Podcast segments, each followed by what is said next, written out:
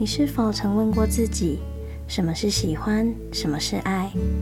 又是什么样的契机让你发现自己的一颗心早已变得为他跳动呢？我们很难去解释为一个人心动的理由，心的沉沦仿佛只在一瞬间，不需多余的言语催化，更不需要物质的满足，只有内心情感的驱使，让你在不知不觉间便深受对方的吸引。今天我们就要来欣赏一个为爱沉沦的故事。各位听众，晚上好。欢迎来到午夜说书人。本节目将带领你走进张爱玲的小说世界。如果对于文学和爱情的这个主题感兴趣，欢迎你持续锁定本节目。今天要分享的作品是短篇小说《色戒》。相信这篇小说对大家而言都耳熟能详。李安导演在二零零七年将这篇小说改编成电影，上映后在世界各地引起广大回响，并一举拿下众多奖项。大家对于《色戒》这部作品的印象，可能多半保留着情色的标签，但是我们今天要分享的，将会着重于女主角王佳芝在这个战乱时代里的情爱经历。故事开始于一场麻将牌局，麻将桌上白天也开着强光灯。洗牌的时候，富人们手上的钻戒一只只闪烁着耀眼的光芒。在这酷烈的光影交织之下，不仅衬托出王佳芝姣好的身材，她那张脸也经得起无情的当头照射。她的额头稍显尖窄，发尾参差不齐。却反而给他那六角脸添上了几分秀气。他的脸上画着淡妆，只有嘴唇涂上亮汪汪的唇彩，显得娇艳欲滴。王佳芝左右两边的太太都穿着黑色毛呢斗篷，一根沉重的金链条横牵在胸前，扣住两侧翻开的领口。战争时期，上海因为和外界隔绝，一些本地的服装兴起，沦陷区的金子价格昂贵，这么粗的金链条代表了一定的价值，便被用来代替大衣的纽扣，成为汪政府官太太们的招牌。在这之中，易太太是这间屋子的主人，她和王佳芝是两年前在香港认识的。那时候，易先生夫妇俩跟着汪精卫从重庆出来，在香港停留过一阵子。有些跟着汪精卫的人已经遭到了暗杀，所以他们多半待在家中，不太出门。但是易太太难免也要买些东西。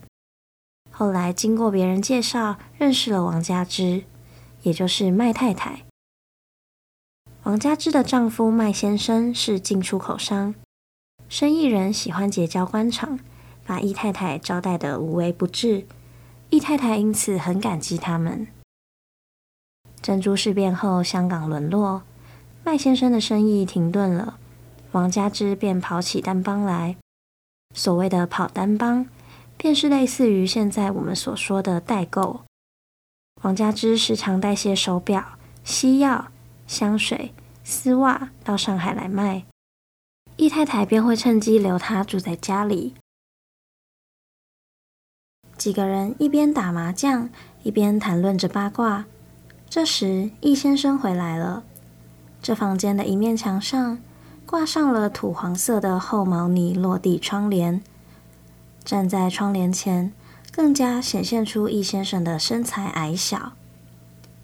他穿着灰色西装，深的苍白清秀，前面头发微秃，鼻子长长的。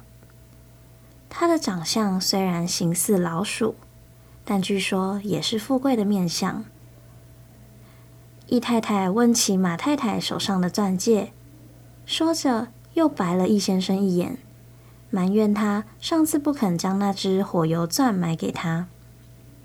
不过易先生却笑了，他说：“钻石终究也是石头，戴在手上连牌都打不动了。”王佳芝心想：这牌桌上确实就像是戒指展览会，四个妇人中就他没有钻戒，总是戴着这只翡翠的，早知道就不带来了，让人看了笑话他，而这些妇人也都看不得他。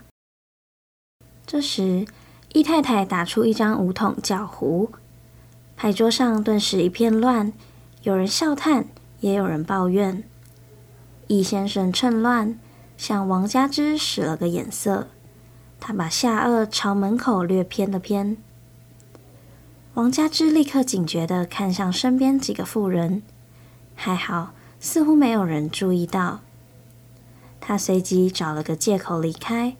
说三点钟约了人谈生意，还要易先生代替他打个几圈。易先生不断推辞，同时也表明自己有事情，待会儿还有人要来找他。马太太则说了一句：“我就知道易先生不会有功夫。”王佳芝听见这话，不禁想到：是马太太话里有话，还是他自己神经过敏？他和易先生之间的事情太危险了，今天若是不成功，再拖下去要给易太太知道了。看来王佳芝对于今天的会面肯定是另有计划。王佳芝费尽唇舌，好不容易才从众人的挽留中脱身。他乘坐着易家的汽车出去，吩咐司机开到一间咖啡馆，下了车便打发他回去。咖啡馆里没什么人，他到柜台上去打电话，铃声响了四次就挂断再打。为了避免柜台上的人觉得奇怪，他假装困惑，喃喃说了声：“难道是拨错了号码吗？”原来这是约定的暗号。这次有人接听了电话，话筒传来男人的声音，王佳芝不禁松了一口气。还好是邝裕民，因为他还是有点怕接电话的人会是梁润生。王佳芝称呼邝裕民二哥。王佳芝告诉他，今天他会和易先生去买东西。邝裕民和他确认了地点在霞飞路，两人谈妥后陷入了片刻的沉默。王佳芝对邝裕民的乡音仍然感到一丝温暖和眷恋。他挂断电话，出来叫三轮车。王佳芝心想：今天要是不成功，可真不能再在易家住下去了。那些太太们总在旁边虎视眈眈的。也许当初搭上易先生的时候，就应该让易先生给他拨一间公寓住。但是这样一来，也更难下手了。王佳芝不去找他。他甚至于可以一次都不来。对易先生而言，诱惑实在太多了，顾不过来。约定的地点在公共租界，三轮车来到西摩路口，王佳芝让车在路角一家小咖啡馆前停下。他听易先生说，这间店是一个西方人开的，想必他挑中这里就是为了不会碰见熟人。又面临交通要道，真的碰见了也没关系，至少不比偏远的地段还更让人起疑。面前的咖啡已经凉了，再等下去，说不定买东西的店都要打烊了。第一次在外面见面的时候，是易先生自己说，今天值得纪念，他要买个戒指，还让王佳芝自己挑。只不过后来见面的时间总是仓促，就再也没提起。但是如果要王佳芝去提醒他，岂不失了身份又煞风景？如果换做别的男人，照理来说是这种情形，但易先生老奸巨猾，自然不会相信他这么一个少奶奶会看上一个四五十岁的矮子。如果不是为了钱，反而显得可疑。易先生是做特工的，不起疑也都狡兔三窟，叫人捉摸不定。王佳芝要得到他的信任，因为之前都是在易先生指定的地点碰面，如今为了他的计划，他需要易先生去他指定的地方。王佳芝怕店打烊，都快急死了，又不能催易先生快点，就像个妓女一样。他看了看手表，一种失败的预感，像丝袜上的一道裂痕，阴凉的在腿肚子上悄悄地往上爬。斜对面座位上的男子很注意他，或许他是在估量王佳芝的身份，戴的首饰是不是真的，看起来不像舞女，又或许是演电影话剧的。王佳芝倒是演过戏，就连现在，她也还在舞台上卖命，只不过没人知道而已。在学校里演的都是慷慨激昂的爱国历史剧，她也公演过几次，下了台总是兴奋的松弛不下来。香港一般人对国事漠不关心的态度使他愤慨，有几个谈得来的。就形成了一个小集团。汪精卫有个副官和邝裕民是小同乡，邝裕民去找他拉交情，便打听到不少消息。回来后，大家定下了一条美人计，由一个女生去接近易太太，但不能说是学生。学生大都是最激烈的，他们会有戒心。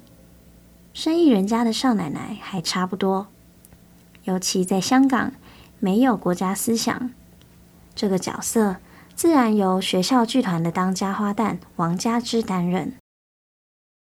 几个人里面最有钱的黄磊负责筹款和各项物资，同时充当司机。欧阳玲文扮演麦先生，邝裕民则假装表弟，以陪伴表嫂的名义。第一次接触时，由那副官带他们去接易太太出来买东西。易先生见过王佳芝几次，不过都只是点头招呼。王佳芝知道易先生不是不注意他，不过不敢冒昧。虽然易先生这时期十分小心谨慎，却也真的憋坏了。直居香港的生活无聊。心事重又无法排遣，连酒都不敢喝，以防汪公馆随时有要紧事找他。易夫妇和麦夫妇合租了一栋旧楼，偶尔便关起门打打麻将。一次牌局上，王佳芝以介绍服装店的名义留下了自己的电话号码。他知道易先生一定会找机会抄下来，过两天。便找个借口打电话来探探口气。那天晚上，大家都在等着消息。这是一次空前成功的演出。下了台还没下妆，王佳芝自己都觉得顾盼间光艳照人。她舍不得他们走，恨不得再去哪里疯到天亮。大家讨论了一会后，却都沉默了下来。偶尔有一两个人悄声嘀咕，有时候扑哧一笑，那笑声有点耳熟。王佳芝知道，他们早就在背后谈论过。赖秀晶是除了王佳芝以外的唯一一个女生。她告诉他，这些人里似乎只有梁润生有性经验，偏偏是梁润生，当然是他。因为只有他嫖过妓。对王佳芝而言，既然有牺牲的决心，就不能说不甘心便宜了他。大家将时间留给他们两人，一个个都溜了。于是这场戏继续演下去。接连几天，易先生都没有打电话来。王佳芝打给易太太，易太太也无精打采的。说过几天再来找他。王佳芝不禁担忧：难道是起疑心了吗？还是被易太太发现易先生抄了他的电话？还是日本那传来了什么坏消息呢？所幸两星期后，伊太太再度联络了王佳芝，想必是回南京组织政府的计划一度搁浅，所以先前这些人隐匿了起来。这段期间内，黄磊家里断了他的经济支援，而王佳芝和梁润生之间也闹得很僵。大家感觉得到，王佳芝是后悔了，于是也都躲着他。王佳芝对自己说：“我傻，反正就是我傻。”他不仅对梁润生要避嫌，跟其他同学也都疏远了。珍珠港事变后，海陆一通都转学到上海去了。他没跟他们一块儿，有很久，他都不确定自己有没有染上什么脏病。后来在上海，他们反而跟一个地下工作者搭上了线，是一个姓吴的。听到这群学生有门路，自然极力鼓励他们进行。于是这群同学只好又来找王佳芝，他也义不容辞。事实是，每次和易先生在一起，王佳芝都觉得像是洗了个热水澡，把机遇都冲掉了。因为一切都有了个目的。这咖啡馆门口想必有人把风，只要看见易先生在车里，就会去通知一切提前。邝裕民有一次笑着告诉他，他们都是差不多把枪口贴在人身上开枪的，哪像电影里隔得老远瞄准。大概这也是叫他安心的话。不会乱枪之下殃及池鱼。这时候事到临头，又是另一种滋味。上场慌，一上去就好了。等待的时间最难熬。王佳芝取出一小瓶香水，抹在耳垂背后。忽然，他看见一辆汽车开过来，他知道那是易先生的车。上车后。易先生向他道歉，他只瞥了他一眼。王佳芝告诉他要先去间店，他的耳环上掉了颗小钻，要拿去修。王佳芝说的珠宝店附近，一家小店比一家更不起眼，橱窗里空无一物，招牌上虽然有英文珠宝商的字样，也看不出来是间珠宝店。他俩进了店里。一个穿西装的印度店员上前招呼，那店员帮王佳芝检查着他的耳环。易先生趁机问他，易先生趁机要他问问有没有好点的戒指。王佳芝顿了顿，问他买戒指做什么？易先生便提起之前说要买戒指做纪念的事，让王佳芝挑个钻戒。那印度人听闻，朝着楼上的人用印度话谈了几句，便引着他们上楼。店面后方有个小门，门口就是黑漆漆的小楼梯。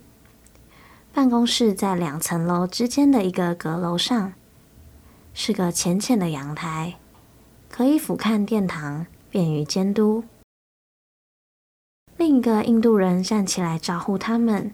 随后去开一只老旧的小保险箱，这哪里像个珠宝店的气派？易先生面不改色，王佳芝倒有点不好意思。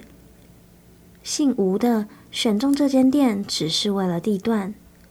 刚才上楼，王佳芝便心想，下去的时候还真是瓮中捉鳖。易先生又是个绅士，在楼梯上总会走在他的前面。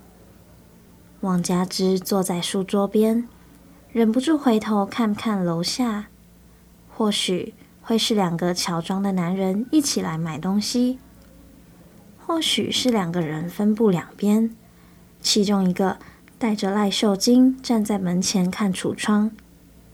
这些王佳芝都模糊地想到过。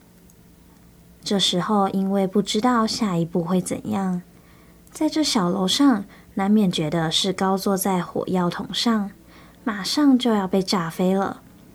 王佳芝的两条腿都有点虚软。店主为他们取来一个深蓝色丝绒小盒子，里头有一只镶着粉红钻石的戒指。都说粉红钻石有价无市，王佳芝不禁如释重负。看不出来，这间小破店总算还替他争回了一些面子。其实，马上枪声一响，眼前的一切都将粉碎，还有什么面子不面子的？王佳芝觉得脑后有点凉飕飕的。楼下两边橱窗一片清澈，在他背后展开，就像随时会爆破一样。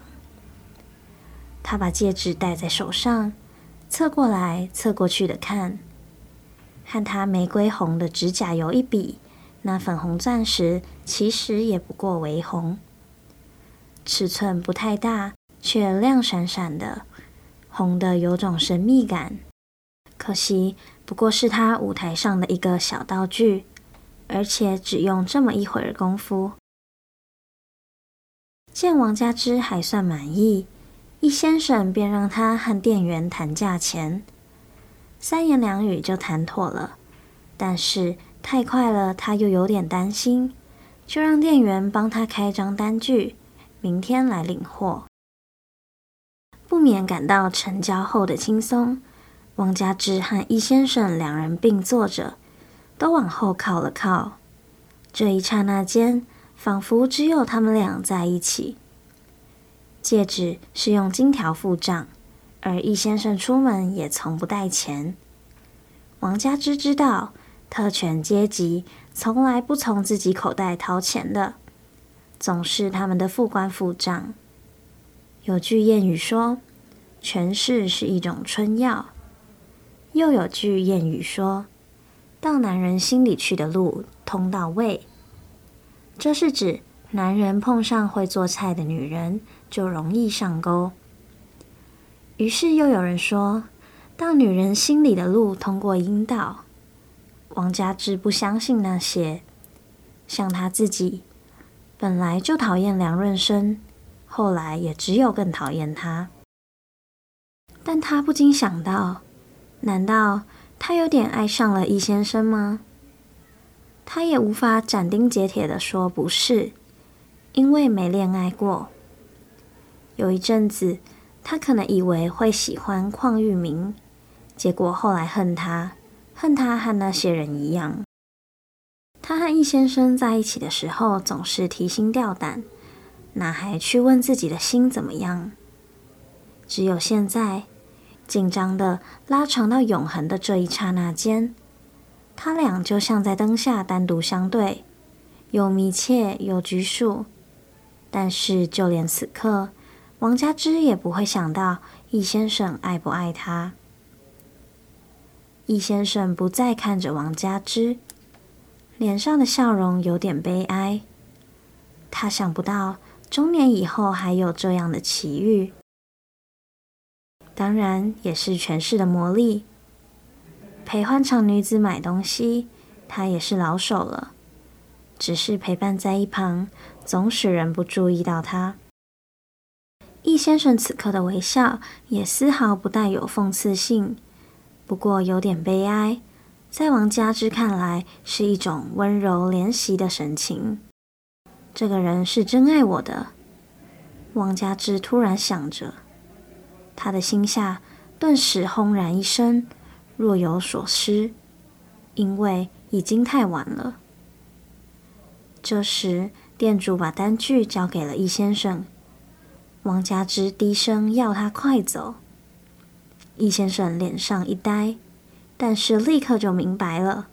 他跳起来夺门而出，三脚两步跑下楼，阶梯上传来不规则的声响。他听见楼下易先生已经推开店门上了车，砰的一声，不知道是车门关上的声音，还是枪声。但放枪似乎不会只放一枪。王佳芝定了定神，她没听见枪声。一松懈，王佳芝浑身疲软，就像生了一场大病。他离开珠宝店，门口刚好没有三轮车。他向西摩路那头走去，一个人心慌意乱，就怕背后突然来辆车，一刹车开了车门，伸出手来把他拖上去。他一回头，便见到对街缓缓来了一辆三轮车。把手上拴着一只红白绿三色小风车，车夫是个高个子年轻人，在这当下简直就是白马骑士。王佳芝上了车，吩咐他到愚园路。他没有和同学们提过自己有个亲戚住在愚园路，可以去住几天，看看情况再说。然而，还没抵达目的地。他就听见吹哨子，封锁了。车夫告诉他，易先生回到家里，只见易太太的牌局仍在进行着。他看了墙上的厚窗帘一眼，整个墙都被盖住了，这样可以躲多少刺客？他还有点心惊肉跳，余悸犹存。这次的事。都怪他太太交友不慎，但想想实在不能不感到惊讶。这美人局两年前在香港就已经发动了，布置得如此周密，却被美人临时变计放走了他。王佳芝还是真爱他的，是他生平第一个红粉知己。想不到中年以后还有这番际遇。不然，他也可以把王佳芝留在身边。他不过是个学生，那伙人里只有一个重庆特务，可惜被他逃走了。跟他一块的小子经不起讯问，吃了点苦头，全都说了。易先生当时一脱险，马上一个电话打去，把那一带都封锁起来，一网打尽。不到晚上十点，通通枪毙了。易先生心想：王佳芝临终一定恨他，但无毒不丈夫，不是这样的男子汉，他也不会爱他。易先生对战局并不乐观，但是得一知己，死而无憾。他觉得王佳芝的影子会永远陪伴他，安慰他。王佳芝最后对他的感情强烈到是什么感情都不相干了。就只是有感情，他们是原始的猎人与猎物的关系，是最终极的战友。他这才生是他的人，死是他的鬼。色戒的故事到此结束。我们看见了在这战乱的时代下，一场短暂而虚幻的爱情。王佳芝起初不过是个热爱演戏的大学生。然而，当他们将戏搬到了现实的舞台上，即便感到后悔，甚至让自己暴露在危险之中，一切也只能继续演下去。在这场戏里，王佳芝仿佛找到了她存在的目的，和易先生的偷情赋予了他从未有过的恋爱体验，而暗杀易先生的这个目标。则让他不再为牺牲自己感到懊悔，给予了他面对生活的动力。王佳芝也没有想过自己会爱上易先生。然而，爱情总是不可理喻，我们也很难以解释心动的瞬间是如何发生。对王佳芝而言，那枚粉红钻戒不仅仅是这出戏里的小道具。更是促使他情感奔涌而出的关键。在最后一刻，他感受到了易先生对自己的爱，也发现自己的心就在这一瞬间沦陷。他所缺失的爱情，在这一刻得到了满足，以至于最后放走易先生，付出自己的生命来结束这场戏码。小说的片名《色戒》，色。是王佳芝和易先生都没能克服的诱惑，易先生差点因为色欲遭人暗杀。王佳芝更是因此丢失性命。而戒不仅是指那枚用以纪念两人爱情的戒指，更是对于色欲的一种告诫。故事的最后，易先生回忆起这段经历，或许他也爱着王佳芝，但是他却并不后悔自己的决定。他逮捕王佳芝和他的同伙，抹杀了这群年轻人的生命。在家国和利益的考量下，他们之间的情感显得微不足道。易太太的牌局还在继续着，而易先生的生活也会像之前一样，回到那些没有王佳芝的日子，一切都还是一样。午夜说书人，今天的节目到此结束。如果喜欢今天分享的故事，欢迎下周继续收听本节目。让我们相约下个夜晚，一起欣赏张爱玲笔下动人的爱情故事吧。